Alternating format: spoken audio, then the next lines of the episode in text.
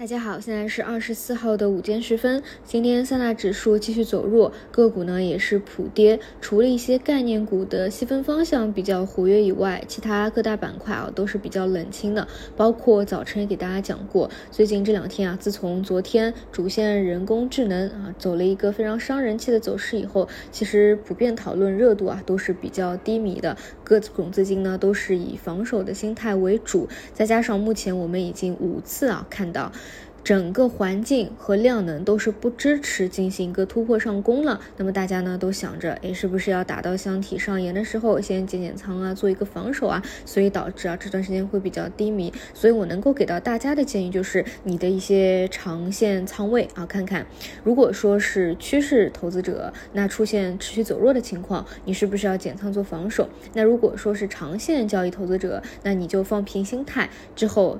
跌下去啊，能够找到机会再去捞一捞底部的筹码，也都是挺好的。毕竟长期来看，你说这里永远过不了嘛？那不一定。只是说短期来说，一方面短线的情绪和操作难度这段时间一直是相当之高的。身边做短线的朋友，基本上每天都在亏钱割肉，因为真的很难做。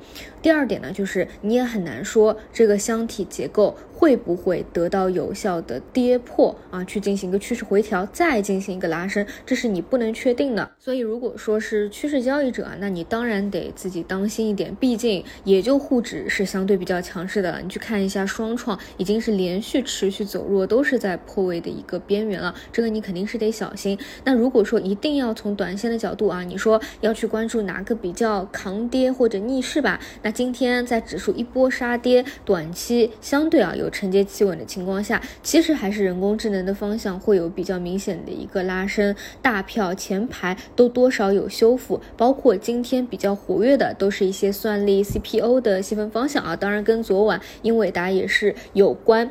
但是你说这个持续性有多好吗？我这里的一个对人工智能的看法和观点就是，涨上去可能就有资金去做一个承接，因为整个板块的回调力度是不够的。但是非常正宗核心的标的，你。回调下来了，又有资金去捞，整个交易的节奏速度相当之快，所以如果不适合去参与这种节奏很快的，你就不要去关注了，短线去稳一稳手，直到什么时候它有二波，你再去看。但是我估计短期会有点困难，因为调整不充分，而且呢，昨天这个走势确实比较伤人的啊，你就等确定呢二波似乎有苗头了，你再来看啊，在当中的有冲高，可能还是要以兑现为主吧，这是我的一。个观点啊，当然，算力的一个逻辑是再次得到市场的一个认可的，这也是我们之前讲啊，本身就比较正宗，能出来业绩的一个方向啊，所以其他过多的真的没什么好说了，主要还是处理持仓啊，做好一个防守。当然，你也很难去判断说